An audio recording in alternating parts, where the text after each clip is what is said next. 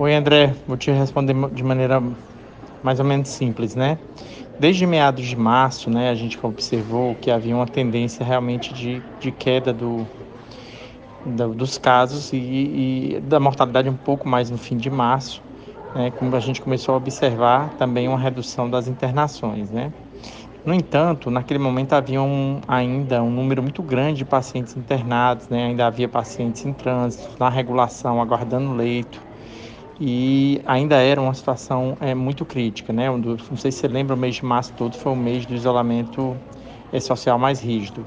Quando a flexibilização iniciou em abril é porque a gente já tinha ali um melhor controle e a vacinação tinha avançado também.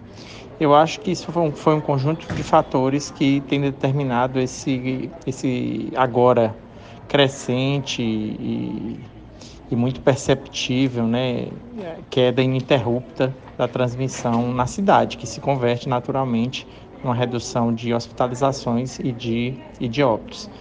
É, Para que a gente tenha alcançado isso, foi esse conjunto de fatores que eu mencionei, as medidas não farmacológicas, que foi o, a decretação do isolamento mais rígido de março, juntamente com a aceleração da vacina, saindo, né, inclusive passando né, dos grupos apenas de, de idosos e chegando, inclusive, a faixas mais mais jovens que tinham, estavam sendo muito afetadas naquele momento. Então, sim, a resposta é sim.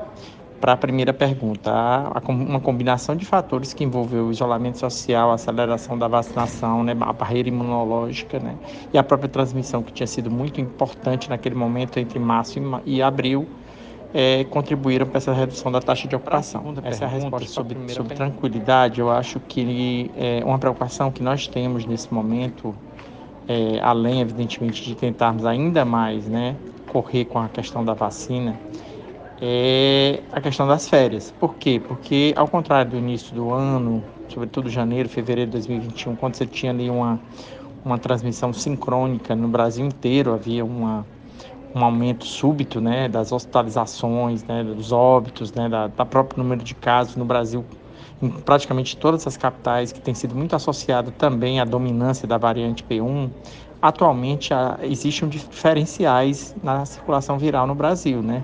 Enquanto você tem o centro-oeste, sul, principalmente, algumas áreas de São Paulo ainda com transmissão elevada, com circulação viral alta, aqui no Ceará, por exemplo, a gente tem uma queda da circulação viral. Por essa razão, não é um momento de você é, relaxar. Né? O momento de relaxar só será realmente quando a gente tiver uma vacinação aí acima de 70% completa, com primeira e segunda dose no caso. É, mas enquanto isso a gente tem essa preocupação das férias de julho, né? Onde você vai ter pessoas de várias áreas do país com diferentes níveis de transmissão que podem é, eventualmente provocar um repique de casos, né? Se a gente não tomar cuidado e não continuar seguindo as recomendações de isolamento social e de não aglomeração é, excessiva de pessoas, né? Acho que é por aí. Um abraço.